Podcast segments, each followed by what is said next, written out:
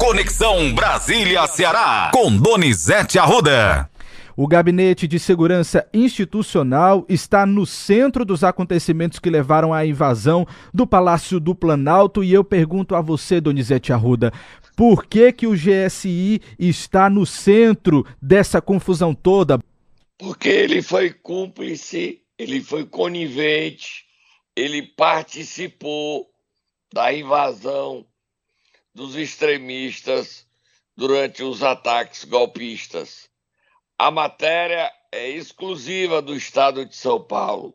Leia a matéria, Matheus. Vamos nem comentar, vamos ler. Tá na capa do Estado de São Paulo de é hoje. Estado, é a manchete principal. Exatamente. O Gabinete de Segurança Institucional está no centro dos acontecimentos que levaram à invasão do Palácio do Planalto no sábado, cerca de 20 horas antes do ataque de bolsonaristas radicais.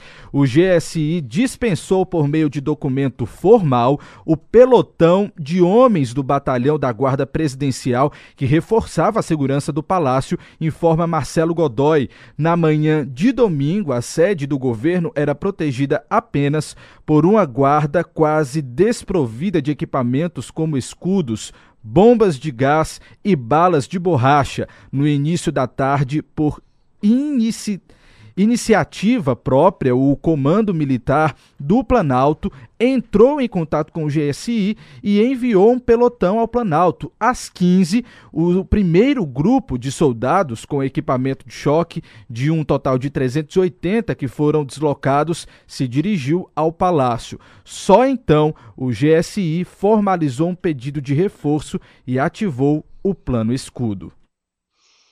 Olha, Matheus, com esse documento vazado do GSI, é, fica claro que as Forças Armadas armaram o golpe.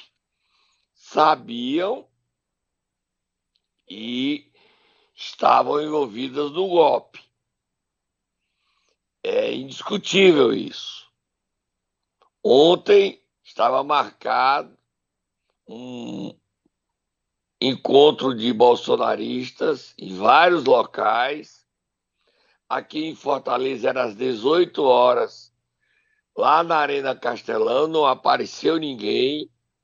Em São Paulo, só os gatos pingados passaram na Avenida Paulista e não pararam. Em Brasília, ninguém apareceu, mas uma forte, forte segurança foi botado para a esplanada. O que havia de dúvidas não há mais. Houve conivência, cumplicidade do GSI e das Forças Armadas. Há uma imagem, Matheus, não sei se você já viu, dentro do Planalto, um policial cobrando a um coronel para impedir as invasões isso é muito forte, Matheus. Você já viu essa matéria, essa imagem? Vi sim, Donizete. Vi sim. É impressionante. Eles brigam. Outro jornal nacional mostrou, eu já tinha visto, mas o jornal nacional mostrou ontem.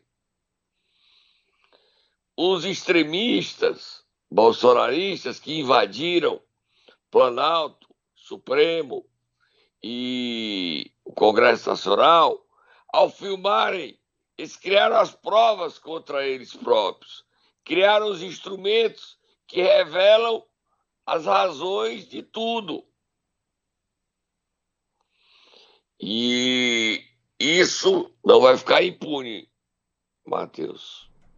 Vamos virar a página e falar sobre os três deputados que o, a PGR abriu, PGR, Procuradoria-Geral da República, contra, abriu contra processo e é muito sério o que vai acontecer, mano.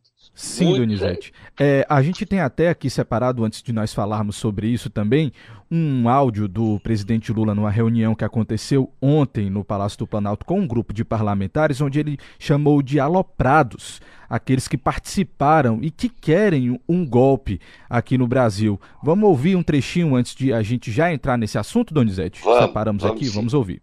Eu penso que o que aconteceu aqui, eu até não gostaria de pensar um golpe. Eu até gostaria de pensar numa coisa menor, quem sabe um grupo de pessoas alopradas que ainda não entenderam que a eleição acabou, que ainda não querem aceitar que a urna eletrônica é possivelmente o modelo eleitoral mais perfeito que a gente tem em todos os países do mundo. Lamentavelmente, o presidente que deixou o poder dia 31 não quer reconhecer a derrota. Ainda hoje eu vi declarações dele não reconhecendo a derrota. Ou seja, eu só posso considerar um, um grupo de aloprados, um grupo de gente, sabe, com pouco senso de ridículo, porque já entraram na justiça, a justiça já disse qual foi o resultado eleitoral, já, def, já indeferiu o processo deles e ainda condenou o partido que entrou com o questionamento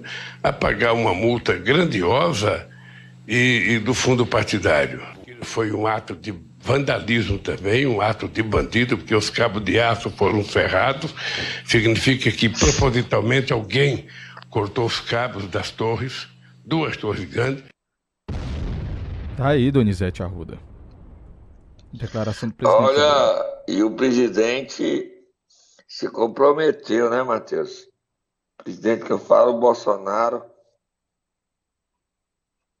estava indo tão bem, longe da crise, mas ao publicar o vídeo que durou duas horas, viu, Matheus? No Facebook dele, você sabia, né? Pois é, Donizete, ficou ali visível, inclusive as pessoas tiraram print, né, da postagem e tudo mais. Isso vai é dar problema. Prova. Exatamente. O Brasil precisa pacificar, Matheus. Essa briga não leva nada a ninguém. Eu, é, gente, eu estou tentado, estou tirando, não sei se você tem notado assim, evitado. É, ontem tem mais de mil, são 1.200 presos, Matheus. 1.200 já estão na Papuda, no complexo da Papuda, homens e mulheres. E é uma coisa impressionante. Matheus, eu até antes de falar do André, a gente pode deixar, queria ver aí o seguinte: tem três cearenses já, já identificados, três, né? Tem a matéria. E ainda mais, além dos três cearenses identificados, uma mais, a principal é a Perpétua Aguiar, de Crateus, ainda tem, fora a Perpétua, tem o, o, do Guaraciaba, o dono do posto, o Horácio dos Santos, e tem também um terceiro, que é um ex-assessor do deputado delegado Cavalcante, o, o Romário, não sei o sobrenome do Romário, mas fora isso tem mais duas, dois ontem identificados. Você podia dar esses nomes aí dos envolvidos cearenses, Matheus, entre Vamos lá, eu tenho aqui os nomes desses cearenses que foram identificados, são eles Roberta, Roberta Jéssica Oliveira Brasil Soares, de 34 anos, Carlos Rubens da Costa, de 70 anos, e Kelson de Souza Lima, de 28 anos. Qual é desses dois aí que é de Massapê? É o, é o Kelson ou é o tem um que é de Massapê. Qual que é de Massapê? É o Kelson. Kelson de Souza Lima, de 28 anos, é de Massapê. O Carlos Rubens, de Fortaleza. E a Roberta Kessia, Jéssica, perdão, também aqui de Fortaleza. Ela é médica, né? Ela é formada, ela é médica e mora em São Paulo, é isso? É, exatamente.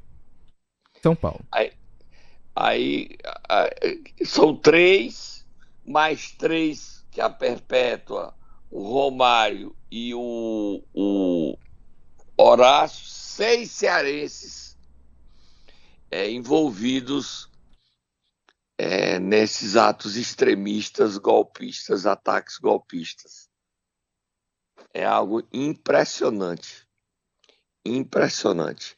Mas felizmente ontem não teve nada. Mas Brasília continua cercada, esplanada fechada e o clima só se discute isso, Matheus. O país, a gente nem discutiu aqui, que a gente vai ter que parar, vamos deixar o André para o momento Nero.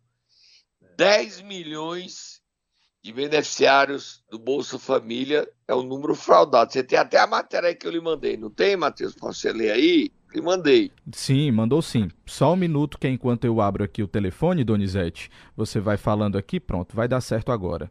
é, uma matéria que diz o seguinte. É o ministro do Desenvolvimento Social, Isso. Wellington Dias. Wellington Dias. Ele fala o seguinte, que o, ele declarou ontem que o governo vê indícios de irregularidades em cerca de 10 milhões de beneficiários do Bolsa Família. São ao menos 6 milhões de famílias formadas por uma única pessoa, Donizete. Essas inscrições suspeitas estão no cadastro único, CAD único, porta de entrada para o pagamento do Bolsa Família e serão submetidas aí a uma avaliação mais rigorosa para a confirmação dessas informações. Muita grana, viu?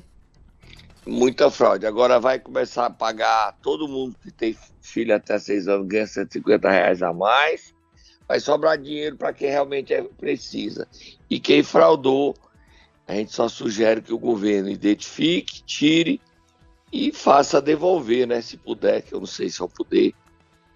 Tem muito espertalhão. O objetivo do governo é tirar os espertalhões dessa lista do Bolsa Família. Tem muita gente que não precisa e que está na lista do Bolsa Família. Eu fico impressionado uma pessoa não ter consciência e fazer isso, Matheus. Mas, identificado, a coisa vai melhorar para quem efetivamente precisa ganhar mais, ser atendida com mais recursos para melhorar a vida de todos. Vamos dar uma paradinha, Matheus, a gente volta já. Momento Nero! Donizete Arruda, nós vamos acordar quem nesta manhã de quinta-feira? Vamos acordar o ministro da Educação, cearense Camilo Santana. Tá brilhando lá em Brasília. Por enquanto tá bem, né, Matheus? Não pode, pode errar, não, né? É isso, tá todo mundo de olho. Discurso, isso é efetivo. Por enquanto o discurso tá bem. Vamos ver se sai, do, sai da casinha e efetivamente resolve. Por enquanto o discurso vai bem. Mas vamos acordar ele? Tá, vai lá, acorde cedo.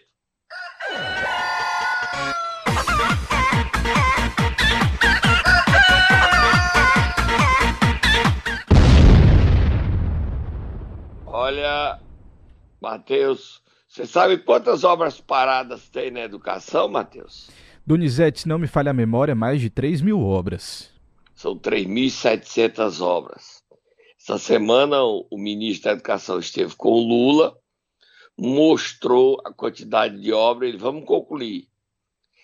3.700 obras. A educação foi a, o setor do governo Bolsonaro mais conflituoso, né? Teve quatro ministros. Lá teve o Eitrube, Eitrube, o Milton. O último foi o, o ministro Milton, que teve a história de vender, ganhar ouro. Lá foi, lá foi pesado. E o Camilo está tendo esse desafio de acertar. Ele não está na linha do tiro ainda das disputas internas lá na esplanada, não, viu, Matheus? Por enquanto, o ministro que tem gerado é, ciúmes, apesar de ter errado muito, é Flávio Dino. O PT está com ciúme dele, muito e reclamando bastante. O problema é que Flávio Dino, pela vaidade, ele foi juiz federal, governador do Maranhão, sonha em ser o sucessor de Lula e disputa com Fernando Haddad, Rui Costa. O Camilo também está nessa lista pelo poder que tem a ser o sucessor de Lula. E você está tão longe, Matheus, para a gente estar tá pensando nisso. É verdade, Donizete. Mas o PT está pensando e, e pensa assim: as disputas internas não estão abandonadas, não. Vamos virar a página e falar do assunto que não deu tempo de falar da conexão aí. Vamos falar da situação crítica. Olha, Matheus, você prepara a matéria para ler. O, a situação do André Fernandes, ele nem tomou posse e já corre o risco de ser caçado a Procuradoria-Geral da República abriu um inquérito para investigar a participação de André e mais dois deputados nos ataques golpistas. Lê a matéria aí, Matheus, você tem na mão. Além do, do André Fernandes, tem a Clarícia Tess, do PP de Pernambuco, e tem a Samuel Waipi do PL do Amapá. É grave a situação do André. Eu apurei, você vai ler a matéria e eu vou dar a situação, eu apurei o sentimento e Arthur Lira para o caso André. O que é que ele pensa em fazer? Bote aí, mano. Lê a matéria. Lê aqui um trecho, Donizete. A matéria diz o seguinte: o Ministério Público Federal pediu ao Supremo Tribunal Federal a abertura de um inquérito contra o deputado federal eleito pelo Ceará André Fernandes por incitação aos atos de violência e vandalismo registrados em Brasília no último domingo. A base do pedido de investigação são postagens feitas pelos parlamentares bolsonaristas em redes sociais antes e durante as, invasões, as invasões à sede dos três poderes. O MPF entende que as mensagens podem configurar incitação pública à prática de crime e tentativa de abolir, mediante violência ou grave ameaça, o Estado democrático de direito, impedindo ou restringindo o, o exercício dos poderes constitucionais. Donizete. Olha, Matheus, Nota Moab. Eu não vi mas a PGR, na denúncia dela, diz que André Fernandes é, publicou em suas redes sociais aquela foto que eu publiquei logo que saiu de um extremista, um golpista, com a porta do gabinete de Alexandre de Moraes no Supremo Tribunal Federal. Você se lembra dessa foto, Matheus? Sim, sim, Donizete. E o André, segundo a denúncia, não sou eu, é, te, publicou e vibrou com isso. E esse foi o motivo usado pelo procurador Augusto Aras. Eu conversei com o André ontem à noite. Ele estava tranquilo, disse que não convocou ninguém para depredar nada diz que ele, quando convocou, foi para uma manifestação pacífica. Disse que, diferente da Clarice Teste, que estava em cima, lá onde tem aquele, as duas bolinhas, assim, uma para baixo, outra para cima, lá no, em cima do Congresso, ela fez um vídeo de lá. A Sam entrou em todo canto, se vangloriando do que o povo estava tomando poder o André estava em Fortaleza, não estava lá, não invadiu nada. Então, o, o desejo de Arthur Lira é caçar os envolvidos diretamente nessas depredações. O André deve ser salvo porque ele não participou, ele não estimulou não há provas cabais, é o que ele diz. É o que ele fala. Não há nada publicado por mim, vídeo por mim, dizendo isso. Ele gravou vários vídeos, agora chega envolvido numa grande polêmica, com risco do seu próprio mandato, o deputado federal mais votado do Ceará, André Fernandes. O ruim, Matheus, é que ele vai ter que contratar um bom advogado e tem muita dor de cabeça pela frente, porque a destruição do Supremo foi a maior. Os prejuízos no Congresso são 7 milhões, no Planalto pode chegar incalculável, porque são a destruição e o roubo das peças históricas. O Supremo está tendo que ser construído um outro Supremo. Tudo foi destruído. Vira a página, Matheus. Vamos falar do governador Eumano Freitas, primeira reunião do secretariado dele. Exatamente, Donizete. Foi então realizada nesta quarta-feira a primeira reunião com o secretariado e o Mano de Freitas falou bastante. A gente tem alguns trechos aqui da coletiva de imprensa. Que ele fala, vamos botar vamos lá. Aí. Ele falou sobre as prioridades do governo. Vamos ouvi-lo. Nós temos prioridades estabelecidas na campanha eleitoral, quando ganhamos a eleição para governador. Eu destacaria o mutirão de cirurgias. Nós devemos ter reunião já essa semana com a nossa secretária de saúde, que deve trazer a proposta mais detalhada para fazemos o mutirão de cirurgia no estado do Ceará Efetivamente vamos fazer isso articulado com o governo federal, porque a ministra Nízia tem a mesma decisão do presidente Lula de também fazer um mutirão de cirurgias e vamos fazer efetivamente é, essa ação muito forte.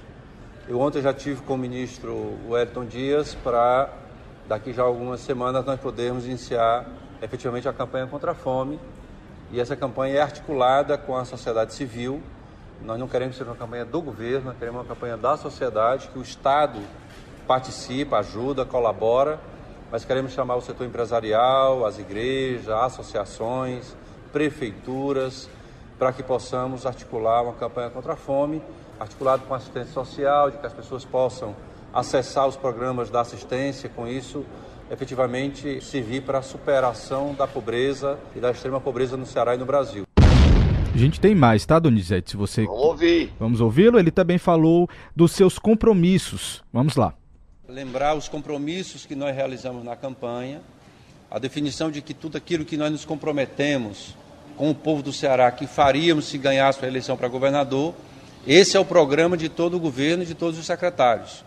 Então, nós nos comprometemos com escola de tempo integral, nós nos comprometemos com passe livre, nós nos comprometemos em fazer três hospitais polos regionais, em fazer mutirão de cirurgia, em campanha contra a fome e assim outras várias questões que apresentamos na campanha eleitoral.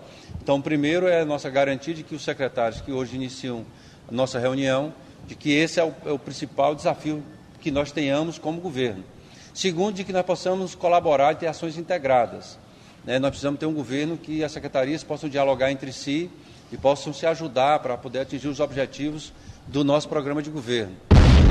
Ele também falou sobre democracia, Donizete. Vai prender quem tentar praticar atos de vandalismo aqui no Ceará, invadir Oi, prédios. Tu pode ser preso. Olha, toda ficando jogando pedra nos Nada, prédios, Donizete. Mateus. Sou calmo, calmo. Vamos ouvir o Elmano. Recebemos uma nova decisão judicial. O ministro Alexandre de Moraes publicou uma decisão em que, em que pede, que, pede não, determina que os estados tomem providências porque há movimentações em redes sociais de novas movimentações nos estados na ideia de fazer movimentos contestatórios à ordem democrática. Não bastou o que fizeram no domingo, alguns ainda extremados querem fazer atos nos estados. A determinação do ministro é de que esses atos absolutamente não se aceite fechamento de via pública e se insistir com o fechamento de via pública, ocupação de prédio público, aqueles que assim recebemos uma nova decisão judicial. O ministro Alexandre Moraes... É isso aí, Donizete, vai ser preso. E temos também a vice-governadora Jade Romero. Temos sim. Primeira reunião do secretariado, vamos ouvi-la.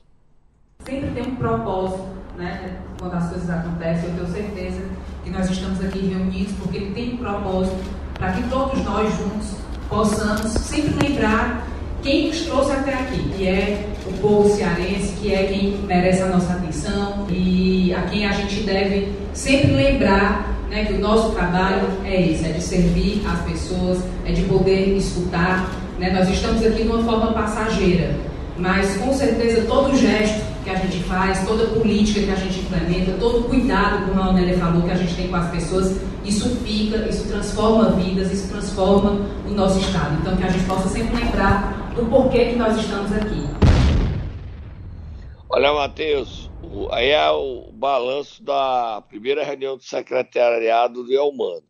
A gente está noticiando e esperando que o governador cumpra os compromissos dele e faça a gente melhorar de vida, né, Matheus? Faça a gente melhorar de vida. Tem muita gente passando fome no Ceará, e que esse programa de combate à fome, a gente está até à disposição, até convidar ele para dar uma entrevista. Você podia convidar aí, Matheus, entrar com a, com a comunicação para ele dar uma entrevista para a gente sobre isso. Sobre qual, como é a questão das cirurgias. Muito, são dezenas de pessoas esperando cirurgias, o combate à fome e o programa Bora Viajar de graça, que vai ser na região metropolitana. Ele dá detalhes, Matheus. Bondade não é todo dia que chega e a gente saber detalhes. Quando é que entra em vigor, quando é que começam as cirurgias, quando é que começa o Bora Viajar de graça, quando é que começa o programa de combate à fome. convidar o governador para dar uma entrevista, né, Matheus? Vamos sim, Donizete. São muitos questionamentos, inclusive dos nossos ouvintes aqui. Saúde, sa saúde, educação, principalmente segurança pública, tem sido um grande desafio. Então a gente como é que ele vai combater essas. Ninguém mais pode chamar aquele nome, não. É casa de, de costura, tá? Você sabia, né? É, Donizete. É, não chama mais aquele nome com a letra F começando e A no final, não. É proibido. Ah, Na periferia de Fortaleza se chama Casa de Costura, tá? Tá certo. A Casa de Costura Paulista, a Casa de Costura Carioca, tá bom? Você não chama facção, não, que você morre. Jamais, Casa de Costura. Tá bom? Então, bom dia às Casas de Costuras. Tá certo? A gente não quer briga, não. Você quer briga com esse povo, Matheus? Com ninguém, Donizete. Nem eu, tá?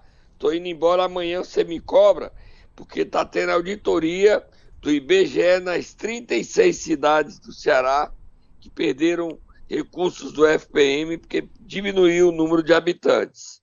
Está tendo auditoria, o IBGE está fazendo. Tá? Amanhã você me cobra que eu tenho detalhes desse caso do IBGE. Tá bom, Matheus? Combinado. Fui. Tchau, tchau, Donizete. Amanhã você volta trazendo mais informações